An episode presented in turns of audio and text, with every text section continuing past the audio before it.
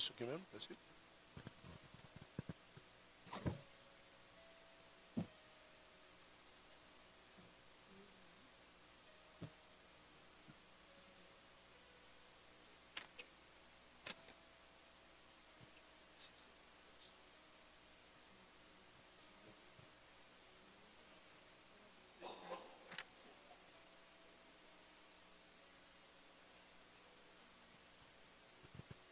Glória a Jesus. Temos aqui uma ficha de membro a ser recebida nessa noite. Esther Regina Vieira. Quem é Esther?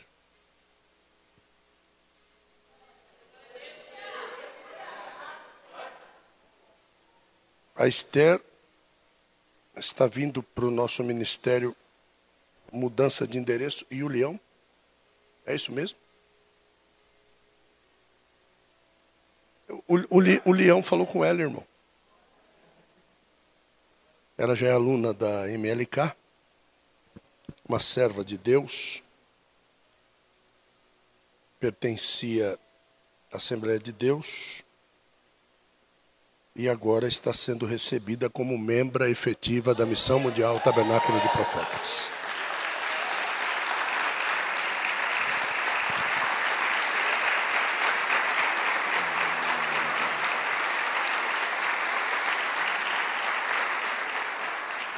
Seja bem-vinda.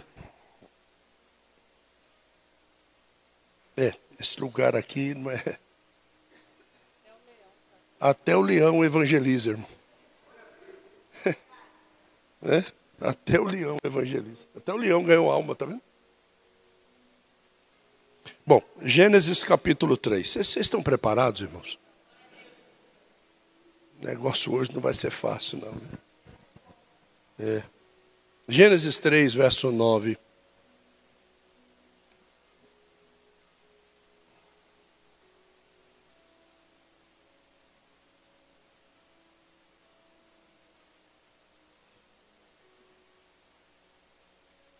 Diz assim a Bíblia: E chamou o Senhor Jeová, Deus, ao homem, e lhe perguntou: Adão, onde estás?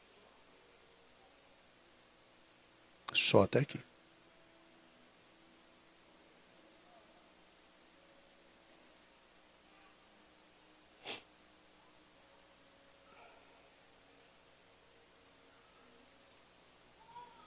Quando Hashem, a palavra, resolveu criar do inexistente, trazer à existência aquilo que já estava formulado em sua alma. Ele providenciou para nós, através da vida de Adão, aquilo que nós deveríamos nos orgulhar de ter. Deus desenhou na sua mente aquilo que cada um de nós deseja para nossa família. Eu, particularmente, desde que me casei, há 22 anos atrás, tento trazer para minha família aquilo que é de melhor, aquilo que traz a eles conforto, que traz a eles uma forma de enxergar em mim como um provedor. Eu não consigo ver nada que não funcione. Eu não consigo ver algo sem funcionalidade.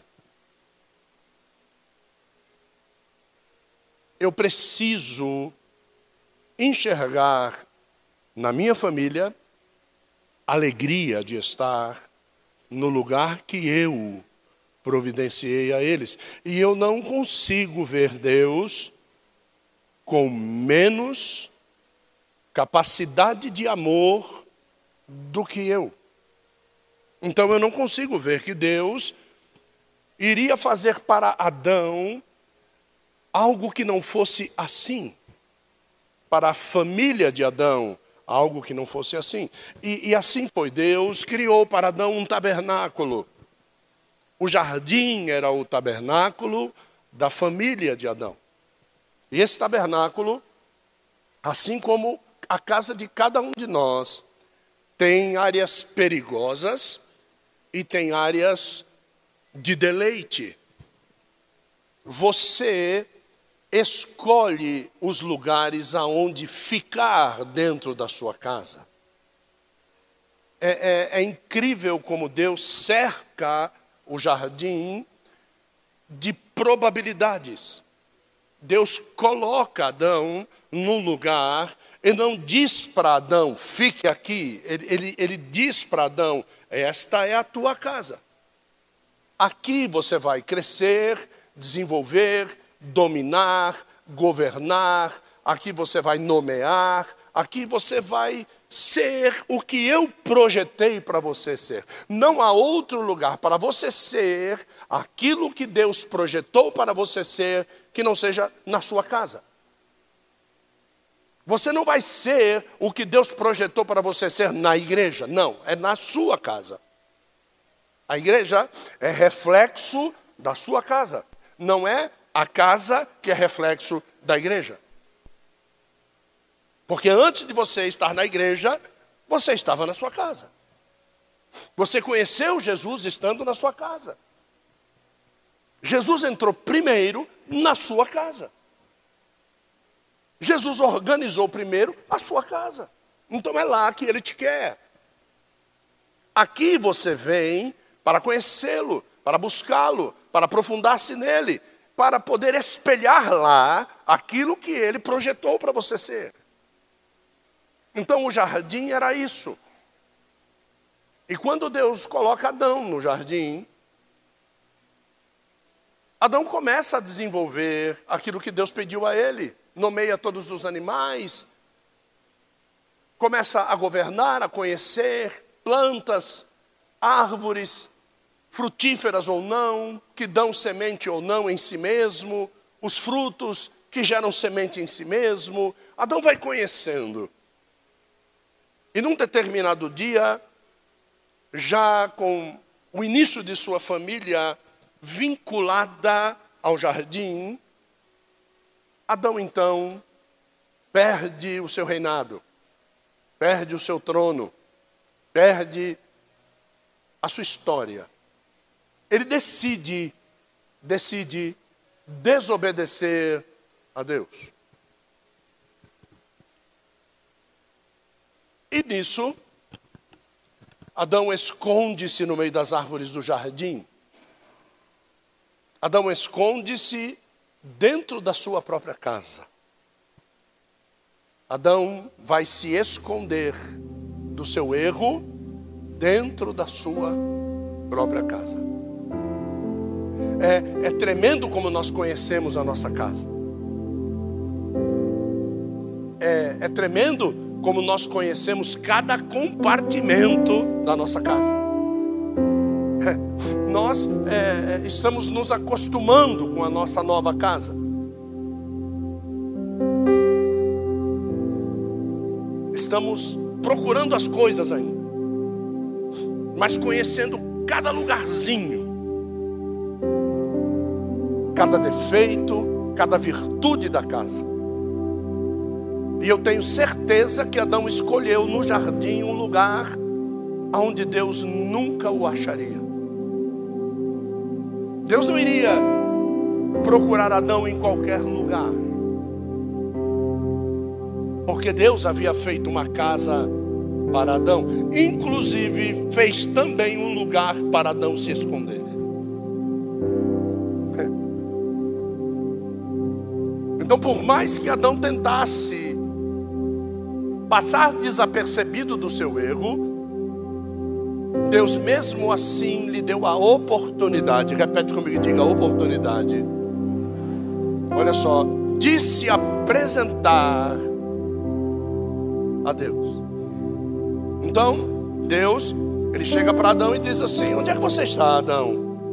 Como se Deus não soubesse onde Adão estava. Como se Deus não soubesse qual é o lugar da sua casa que você gosta de ficar quando você está longe dele. Como se Deus não soubesse qual é o lugar do seu jardim que você marca encontros com o inimigo.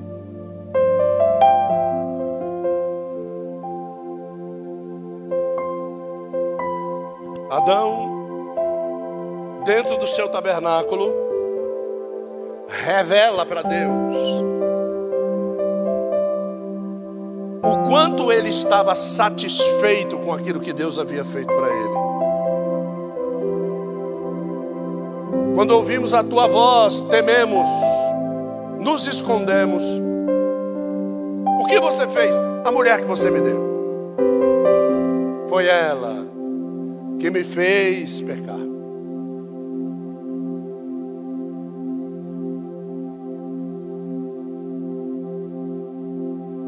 Esse jardim estava cercado. Deus cercou o jardim. Mas existia um lugar no jardim que Adão não poderia nunca estar lá.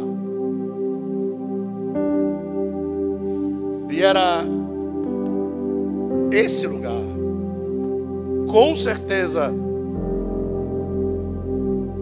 que Deus escolheu para derramar graça. Porque se ele não tivesse derramado graça nesse lugar, não haveria de forma nenhuma esperança para as nossas casas. O jardim era cercado pelos rios Pison, Gion, Tigre e Eufrates. O rio Pison era um rio que cercava a terra de Avilá, e Avilá quer dizer sofrimento. Esse rio, cujo nome Pison quer dizer troca nesse lugar da casa, nós trocamos Deus pelo diabo e somos inundados por uma corrente de sofrimento. No outro lado, nós temos o rio Gion, que cerca subterraneamente a terra das trevas. E o nome Gion quer dizer terra da graça. O terceiro rio é o Tigre. Este rio corre em direção ao Oriente, e no Oriente nós temos o Sol, a terra do Sol. Por isso que o Japão fica no Oriente, e a bandeira do Japão é um sol aberto. E o último rio é o Eufrates cujo nome quer dizer produtor de frutos. Dentro do nosso tabernáculo, da nossa casa, Deus não colocou a flor da terra, as trevas, mas Ele colocou escondido num vale. Se eu quiser as trevas, eu preciso cavar, é um rio subterrâneo. Eu preciso me esforçar para chegar lá. Mas elas estão lá. Deus nunca vai entregar um paraíso completo para você, sendo você uma pessoa que pode decidir.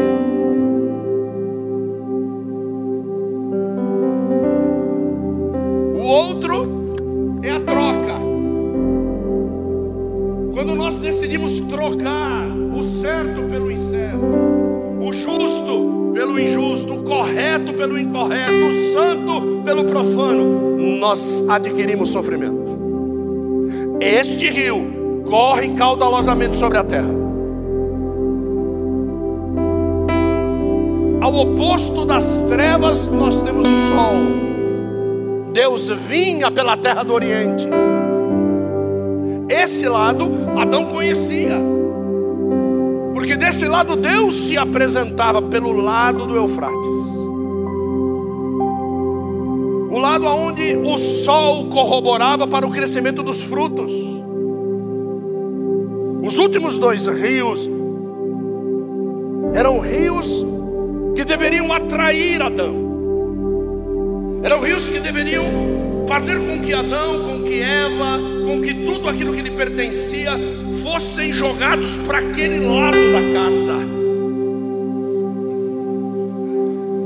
E eu não sei se você tem um lugar de preferência na sua casa. Eu não sei se você tem um lugar que parece que não existe o, o, resto da casa, é só lá que você fica.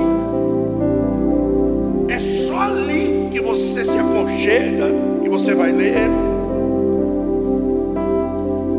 É tremendo isso. Porque eu, eu fui pensar que Adão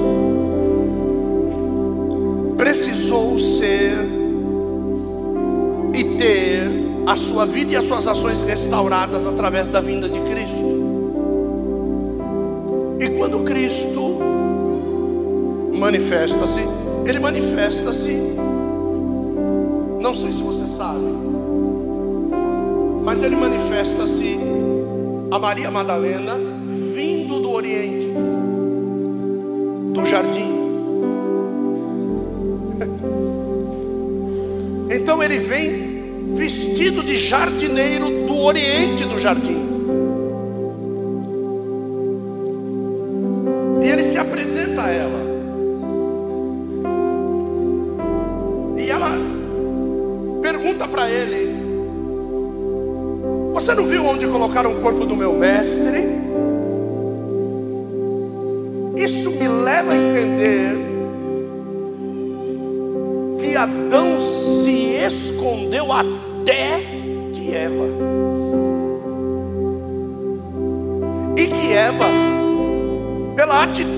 Abrupta de Adão, não o reconhecia.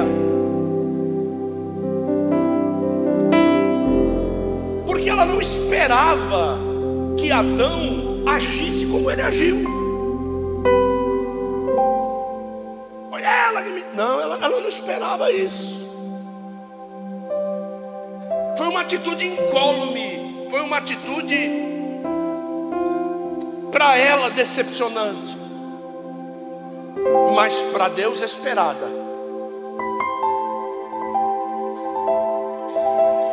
Mas irrevogável. Mas eu tinha que achar dentro da palavra uma saída profética para tudo isso.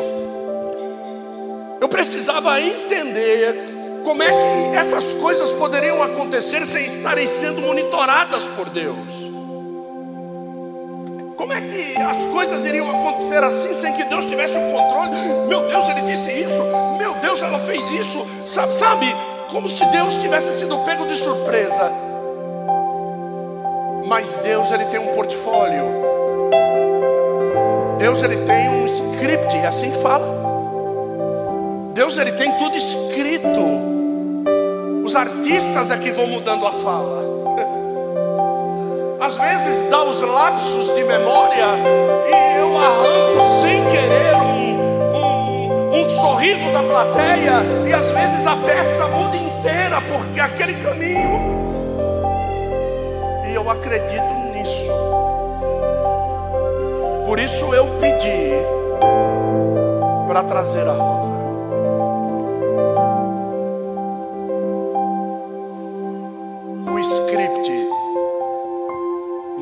era esse de Gênesis. Agora eu vou pregar.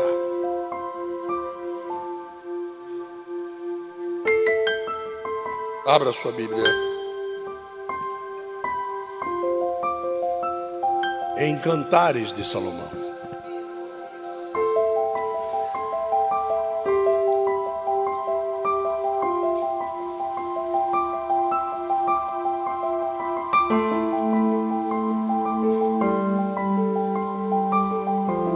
Capítulo de número 2.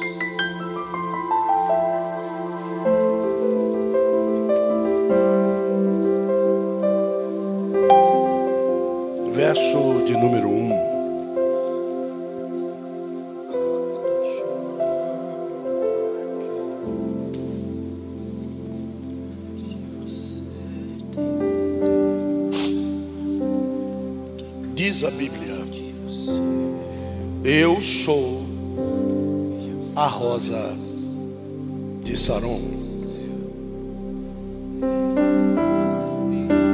Eu sou o lírio dos vales.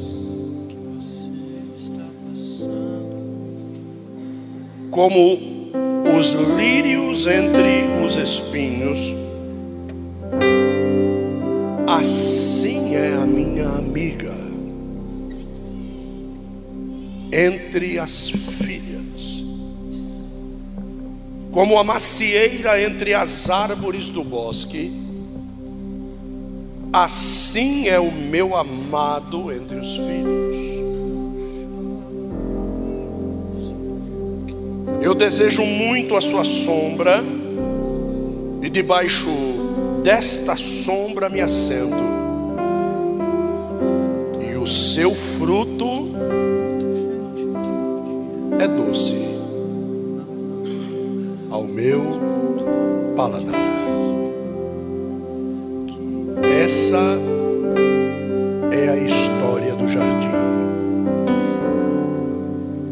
Quando vivida debaixo da obediência. A rosa de Sarom produz uma tinta vermelha que não se consegue extrair quando se cheira. que não se consegue extrair quando se acaricia, mas que só consegue se extrair quando se amassa. Essa tinta marca e não há diluente que atire. E quando Jesus diz assim: Eu sou a rosa de Saron, da planície aonde não há roseiras. Eu não sou uma roseira, eu sou uma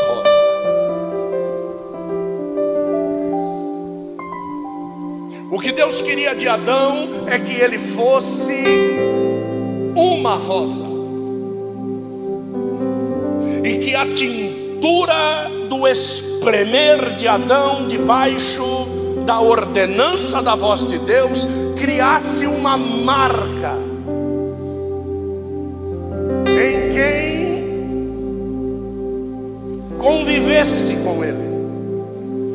Deus espera de nós é que nós, através do sofrimento que nos é imprimido pela vida cotidiana,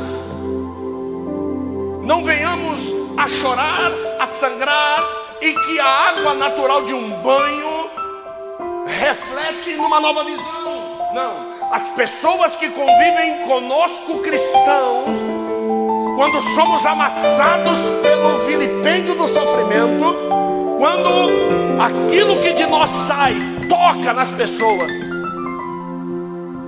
tem que gerar uma marca que nunca mais sairá da vida dela. O nome disso é cristianismo. Muito prazer em conhecê-los. O cristianismo não muda com maquiagem, o cristianismo não muda com viagem, o cristianismo não muda com dinheiro no banco, o cristianismo deixa marca através do sofrimento.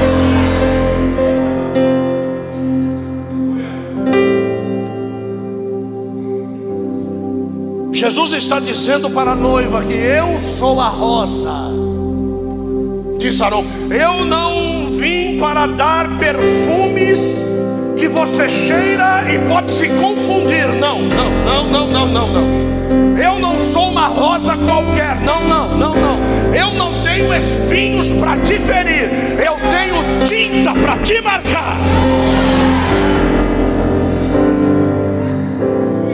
Porque por onde você andar, vão saber que você se relacionou comigo. E você não se relacionou comigo ah, no passeio, no deleite. Você se relacionou comigo no meu sofrimento. E me diria, céu é Jesus não marca ninguém porque curou. Jesus marca porque ele sofreu. Evangelho. O Evangelho é a boa notícia do sofrimento que ele sofreu no meu lugar e que Adão transferiu para ela.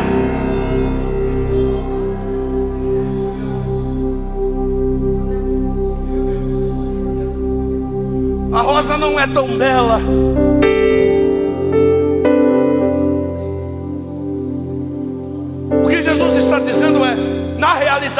Eu não sou tão belo como os demais. Mas a minha tinta, uma vez borrada, ela não sai mais.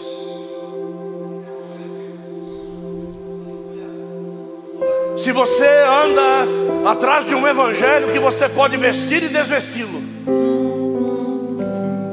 eu vou dizer uma coisa para você: esse perfume que você comprou é Xing Ling.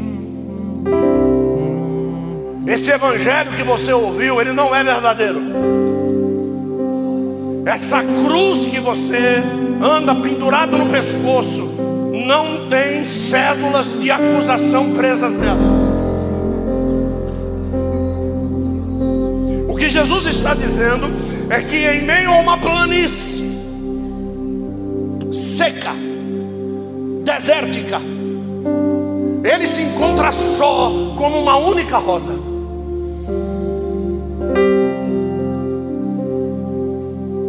E a primeira coisa que se faz é cheirar a rosa. Jesus não foi feito para transferir flagrâncias.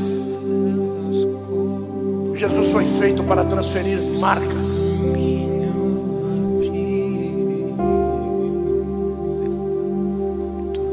Carregar o bom perfume de Cristo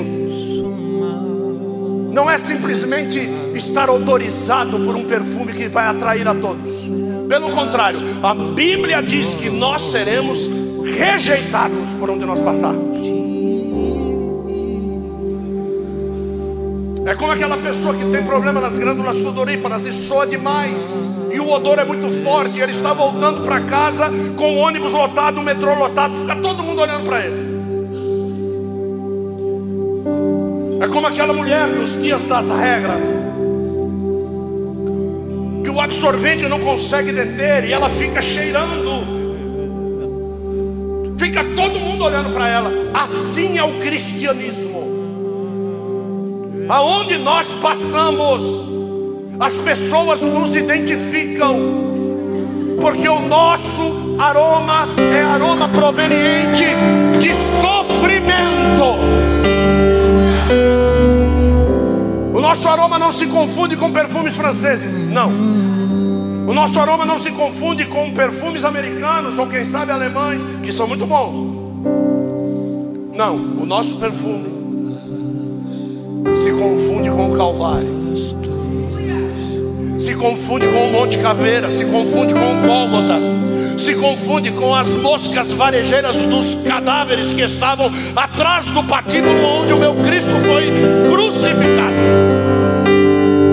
confundem com o cheiro daquele rio que havia virado vinagre e que tentaram fazer com que ele fosse ludibriado na sua dor. Se confunde com o julgamento errôneo, mal feito, seis vezes julgados, que Anás, Caifás e Herodes achavam que tinham o poder sobre a vida daquele homem. Assim como ele disse: Você não sabe que eu tenho o poder de te soltar de prender, de te dar vida, de tirar vida, e o meu perfume é daquele que responde assim: Ninguém tem o poder de tirar a minha vida, sou eu que dou a minha vida. E tem mais: o poder que você tem não vem de você, vem daquele que está lá em cima.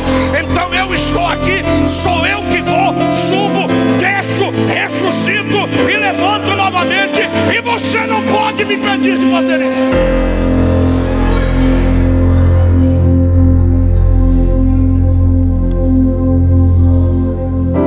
Uma contradição é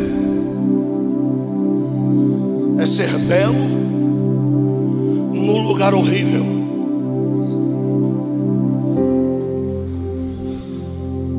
Ou ser um Shrek e ser chamado de príncipe. Isso é uma contradição. É por isso que Isaías não conseguia ver belo, mas Isaías sintonizava bem o olhar que olhava para ele. Ninguém conseguia ver nele beleza alguma.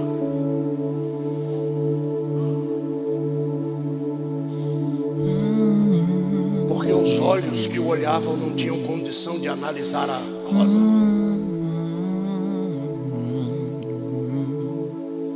Sabe quando Deus me deu essa mensagem? quando a minha esposa chegou para mim rindo demais.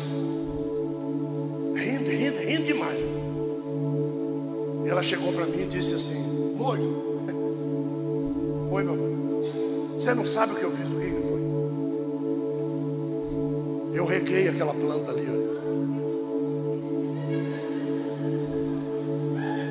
Você regou? E o que é que tem de errado em regar a planta? é que ela é artificial. Mas o problema é que tinha uma artificial e a outra verdadeira. E as duas é iguais, não é parecida não. É igualzinho. Até que alguém chegou e disse assim: É só pegar a textura. Para você conhecer o verdadeiro Cristo. É a textura do sofrimento. É ali que você vai conhecer o verdadeiro Evangelho. A verdadeira mensagem, ela tem uma textura rude. A verdadeira mensagem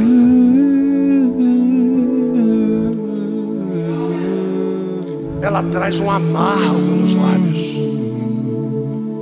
Ela só vai se tornar doce quando você resolver engolir ela a pulso. Porque ela é amarga na boca e doce no ventre. Fácil é engolir o que é doce na boca, para depois viver uma vida amarga do lado de fora. O Evangelho, ele é uma boa notícia atrativa para quem quer ficar rico. Mas quando se ouve a mensagem do Evangelho verdadeiro, diz assim: esse negócio não é para mim, não. Mas se resolver ter coragem, eu vou te dizer uma coisa: pense num tabernáculo com Deus presente, é viver a vida do Evangelho verdadeiro. Sei que estás aqui nesse lugar. Eu também acredito nisso. Teu perfume eu posso sentir.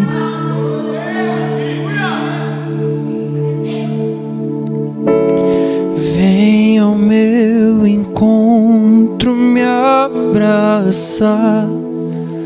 Manifesta tua glória em mim.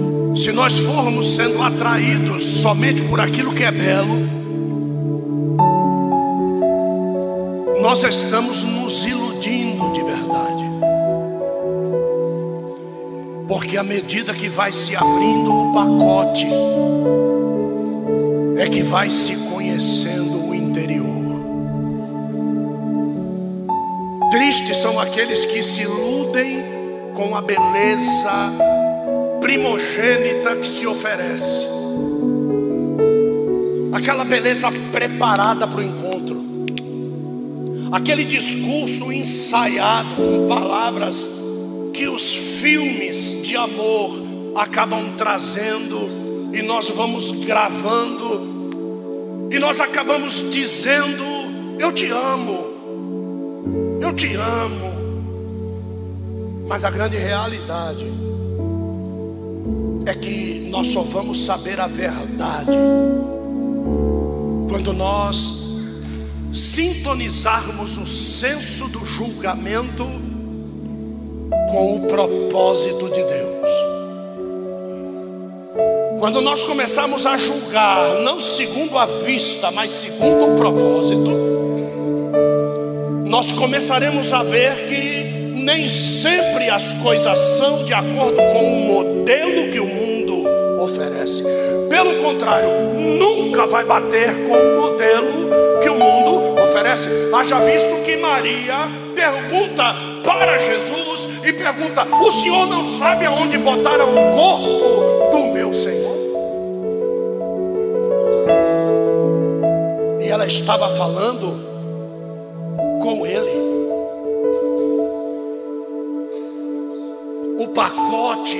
Estava diferente. Mas o interior do pacote, num determinado momento do diálogo, diz: Maria, pronto, o interior se revelou.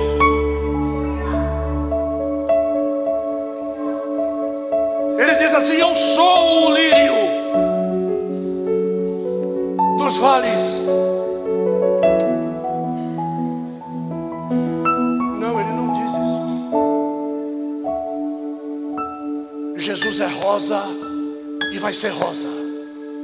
Jesus não muda. Pode pegar o lírio na mão, espremer, não sai nada. E ele sabe que se espremer a gente não vai sair.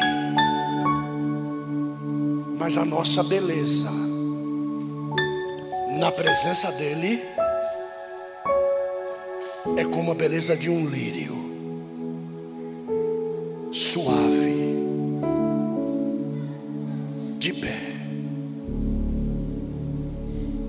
roupas claras e brancas, bela fragrância.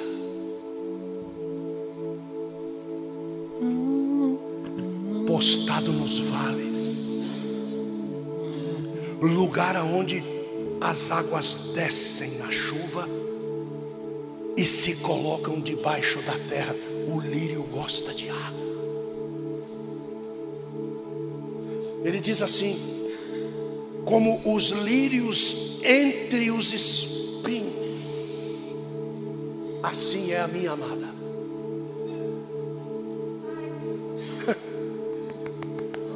Se posicionou que a igreja não se movimenta para a direita, para a esquerda, para frente, para trás, porque é espinho de todo lado.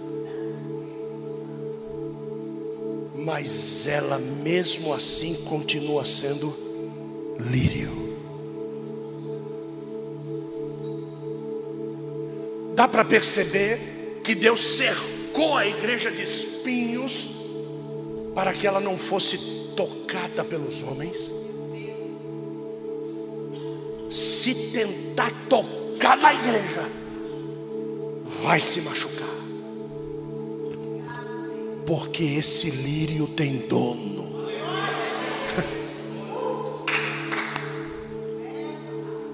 O lírio que qualquer um pode colher não pertence à rosa de Saron. O lírio que qualquer um toca, manuseia, põe no vaso, o lírio que às vezes nós vemos pessoas mudando a coloração dele, colocar no vaso com tinta. Impensadamente, o lírio começa a beber aquilo, pensando que é água, e ele vai mudando de cor. Ele vai mudando de cor. Muitos mudam de cor pensando que é água. Muitos mudam a textura pensando que é água. Mas é tinta. É tinta.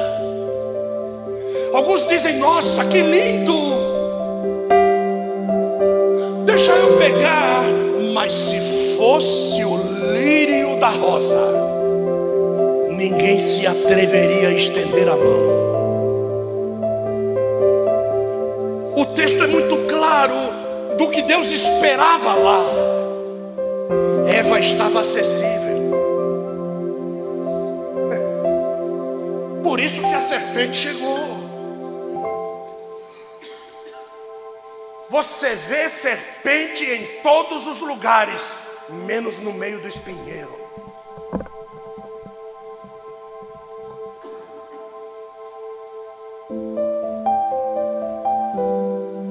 Estar acessível nem sempre é bom negócio. Adão, por sua vez, não tinha tinta para marcar.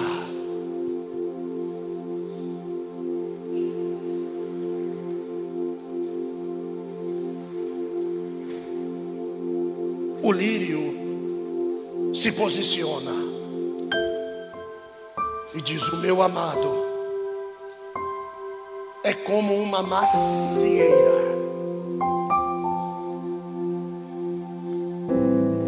Macieira. Entre as árvores do bosque. Não é entre as macieiras. Uma macieira nasceu entre as árvores.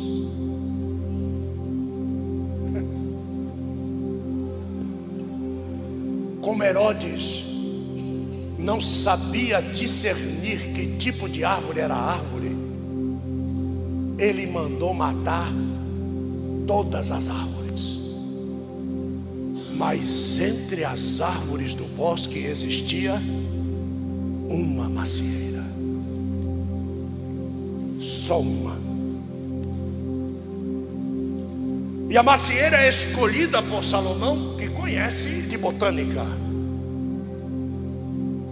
Porque a macieira tem uma copa frondosa, mas singular.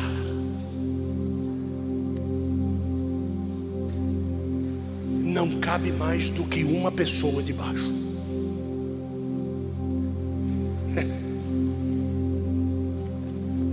A macieira do noivo só cabe uma pessoa debaixo.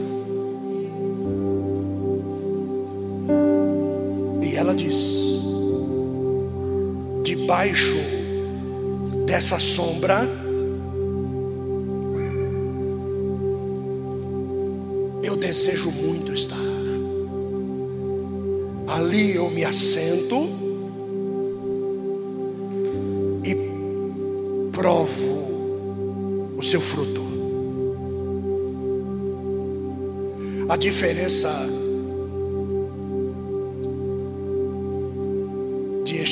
mão e pegar aquilo que eu não posso é estar na sombra do lugar que eu devo estar. Não existe outro lugar melhor do que esse. Um dia aqui vale mais do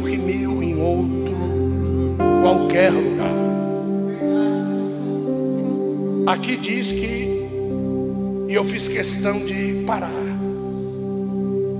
a leitura para que você entendesse o mistério que Deus rodeou aqui e a palavra profética que foi lançada aqui.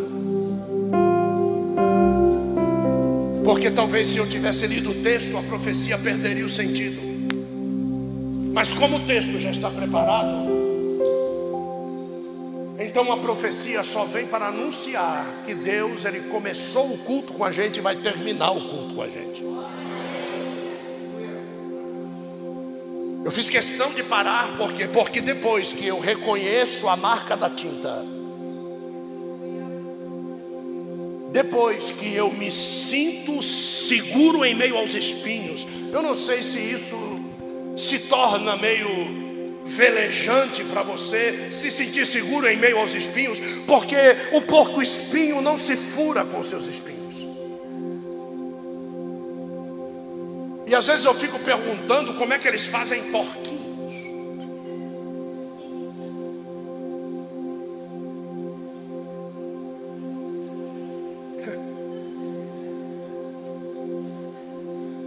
É porque os espinhos só servem para quem almeja fazer mal.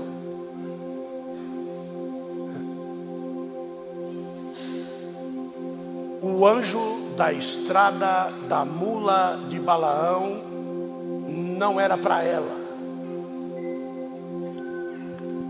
era para Balaão. A mula não tinha medo do anjo. O problema da mula é que ela amava a Balaão. Tem muita mula.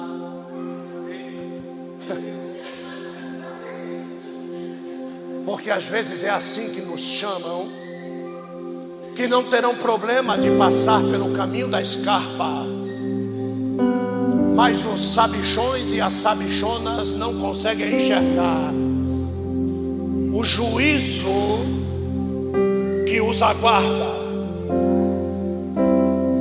E eu já estou dizendo que hoje o anjo do livramento passou aqui.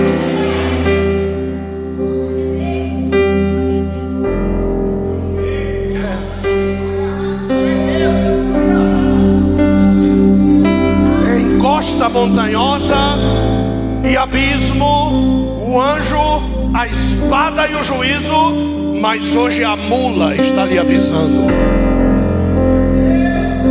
E eu faço questão de ser a tua mula nessa noite.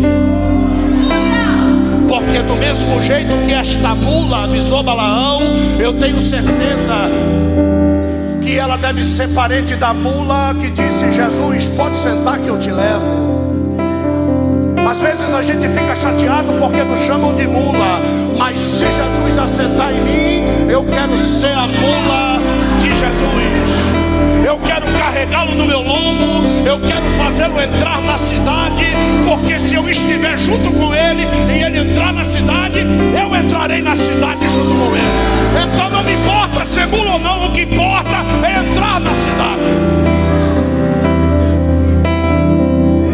Agora você vai entender, porque o verso de número 4 do capítulo 2 de Cantares diz assim: Levou-me à sala do banquete.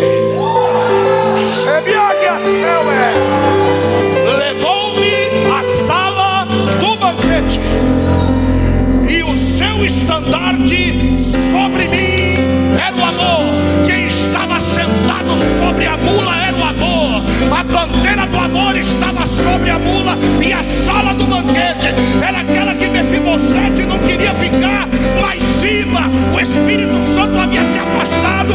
Agora Davi diz para ele: vai ficar sentado comigo na mesa,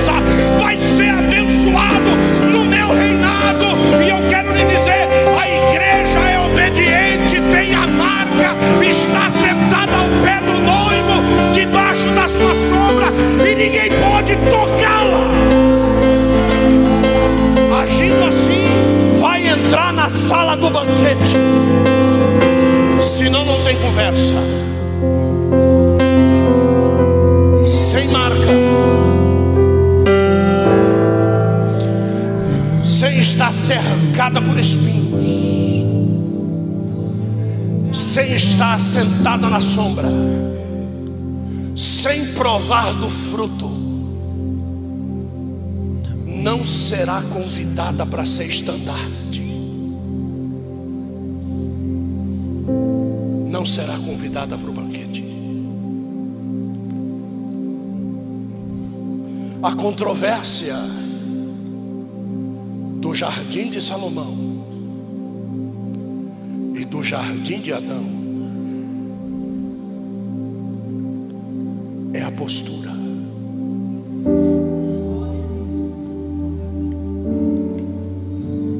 Eva estivesse cercada, a serpente não se chegaria. Se Eva estivesse à sombra de Adão, a serpente não se achegaria. Se Eva estivesse marcada por Adão, a serpente não se achegaria. Quem traz a marca conhece o sofrimento. Essa é a diferença do que serve e do que não serve. Conhecer o sofrimento daquele que verá e terá prazer no trabalho da sua alma. A condição nessa noite é aonde você está. Jardim de Adão ou no jardim de Salomão? Ao alcance da serpente ou na proteção e na sombra. Lembram-se da nuvem? A sombra. Lembram-se da coluna de fogo?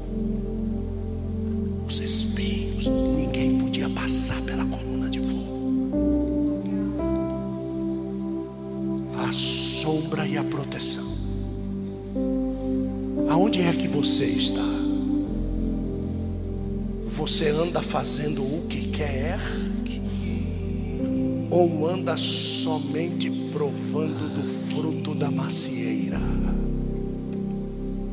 Ou de vez em quando gosta de uma saladinha de frutas?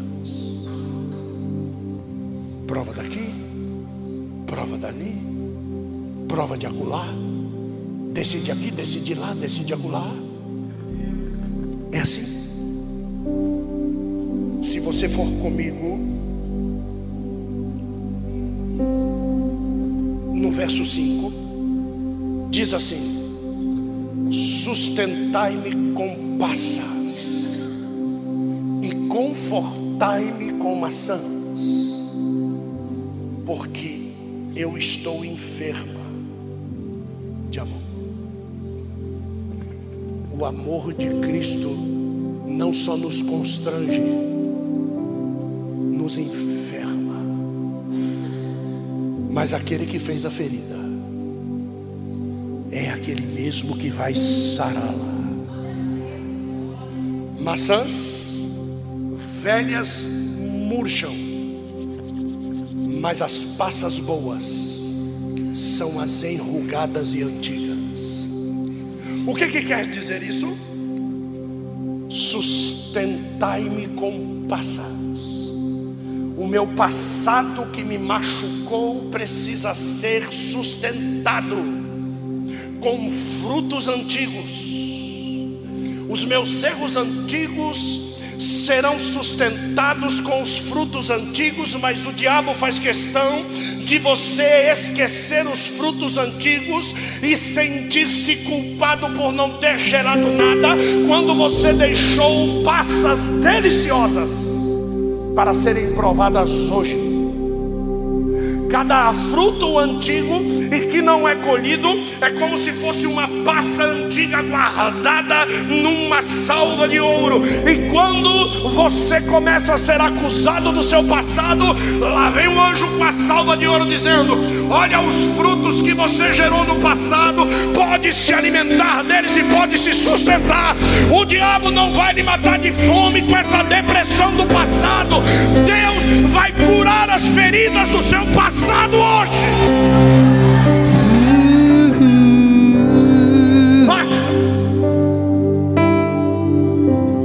E depois ele diz assim: Conforte-me com as maçãs. As maçãs estão ao alcance das mãos. Quando eu tenho fome, eu estico e pego. é conforto, eu estou debaixo da sombra, eu estou tranquilo. Quem está na sombra da palavra de Deus tem sempre alimento ao alcance das mãos. Estar alimentando-se é vida, não é babaquice, é vida. Deixe de tomar água, o xixi vai amarelar até ficar verde. Mas você não tomou tinta verde, você não tomou tinta amarela. A falta da palavra altera o interior. Água é palavra. E quando você começar a colocar para fora, faça análise da urina clara e faça análise da urina escura. E veja a qualidade de nutrientes daquela que é clara e a qualidade de doença daquela que é amarela. Pare de se alimentar da água, pare de se alimentar da palavra, e você vai ver o que você vai começar a gerar. O que que as pessoas vão beber? Mas eu não vou beber urina, é porque você não conhece urinoterapia. Você sabia que se você tivesse coragem de beber a sua urina, você seria curado de muitas enfermidades? Agora sabe por que você não bebe a sua urina? Porque ela é podre. Antes de beber a urina, você precisa tomar muita água, até ela ficar pura. E aí você pode tomá-la e curar muitas enfermidades.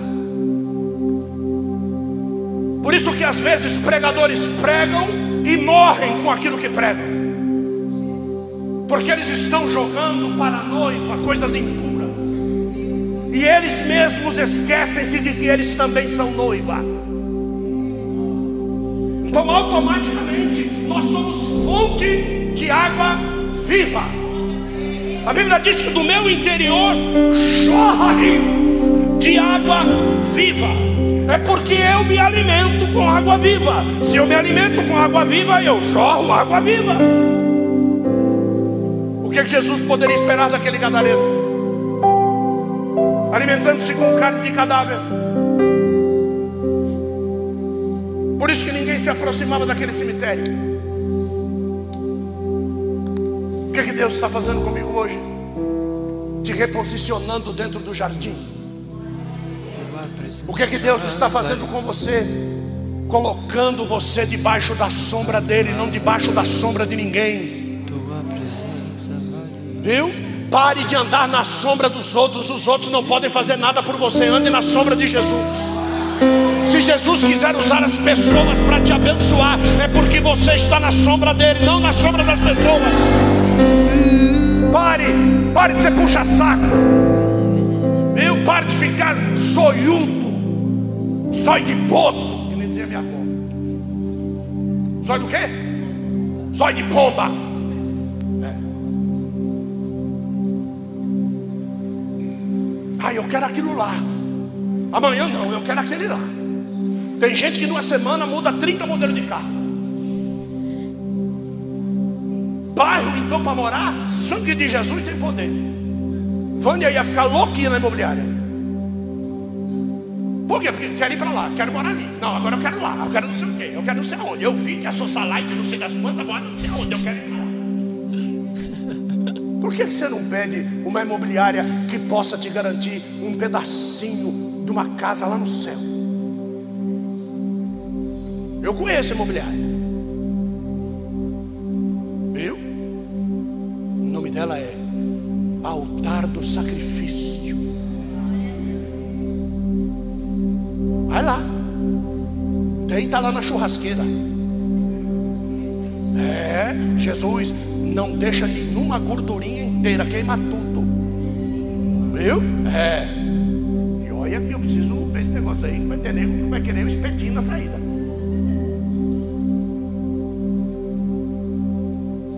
Se eu e você não tivermos convicção de sermos convidados para a sala do banquete, só quem está vestido adequadamente fica no banquete. Lembra da parábola? Que tinha alguém que não estava vestido adequadamente. E foi pedido para que fosse colocado aonde? Lá fora. Vamos voltar para Gênesis e eu vou terminar.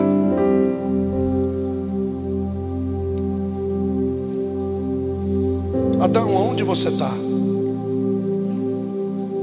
Verso 10 do capítulo 3 diz: Ouvi a tua voz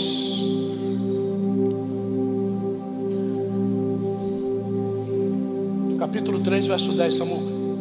Isso, não. Gênesis 3, 10.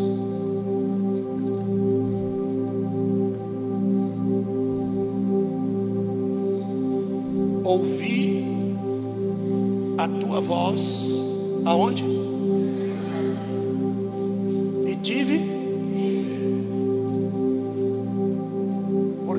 Porque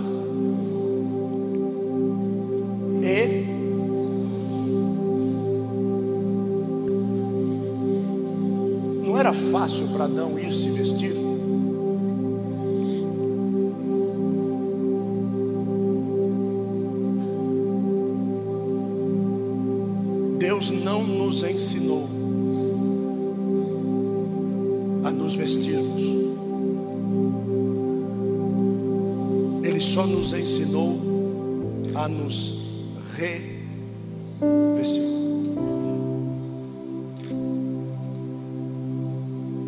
Porque a nossa roupa, depois desse dia, não serve para estarmos na presença de Deus. Nós precisamos nos revestir para podermos entrar na presença de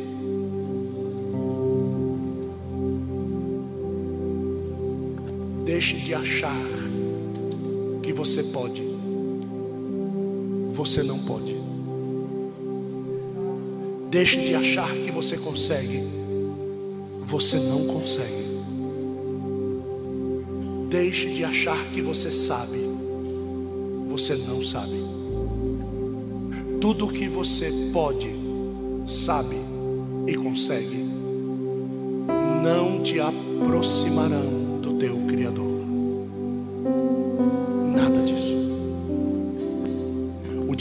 Nós resolvermos nos revestir, nós entenderemos que um vivo e novo caminho se nos abriu diante do Pai. Enquanto o filho pródigo se afastava, ele dizia: Eu vou o mais longe possível do meu pai. Mal sabia ele que quando ele chegasse lá, a vontade dele seria estar o mais próximo possível do pai. É sair com uma perna e voltar com a outra. Vai por mim. Eu queria fazer uma cirurgia bariátrica. E foi nos apresentado um médico. E esse médico atendia na zona leste de São Paulo, um grande hospital. E eu comecei a fazer todos os exames, furando uma fila quilométrica eu fui beneficiado. Então eu comecei a fazer, um médico renomado, gastroenterologista. E ele me atendia, perguntava como eu estava, pedia alguns exames, assinava algumas guias, eu ia, fazia, dali um mês e pouco eu voltava, apresentava a guia, estava muito próximo. Até que um dia me trouxeram a notícia. Doutor fulano de tal perdeu o CRM. Falei, meu Deus, o que, que aconteceu? Né? Um médico tão gabaritado. E aí a pessoa me disse, Ele perdeu o CRM dele para salvar CRM da filha. Ele assumiu a morte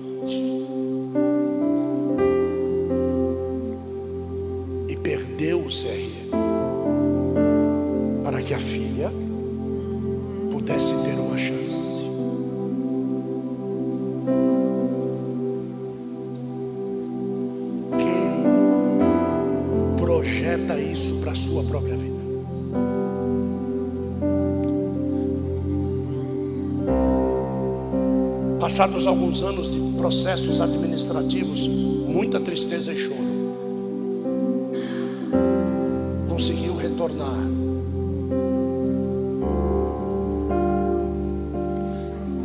Conseguiu resolver o seu problema.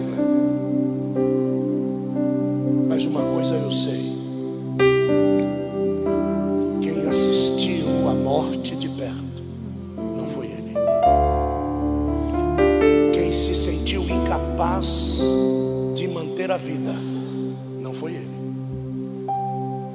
Quem tentou todos os recursos que havia aprendido e nada deu certo não foi ele. Você se sensibilizou muito com o doutor. O doutor não sentiu?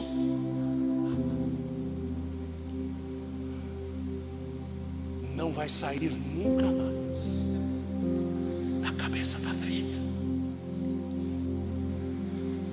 Assim são os erros que nós cometemos.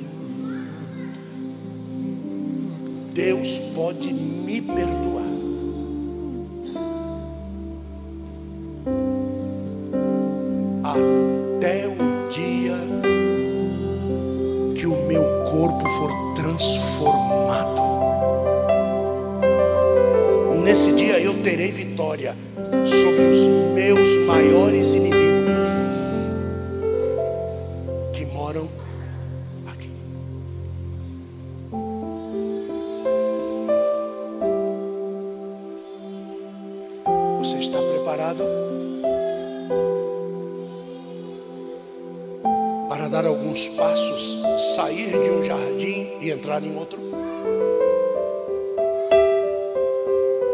Desejo para você é que você tenha entendido o processo da marca. Tudo começa com sofrimento.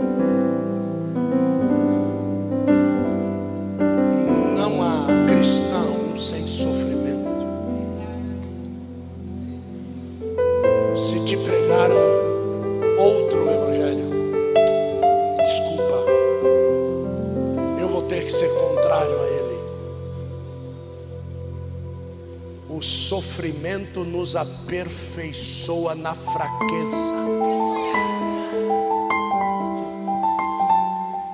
Porque quando somos fracos,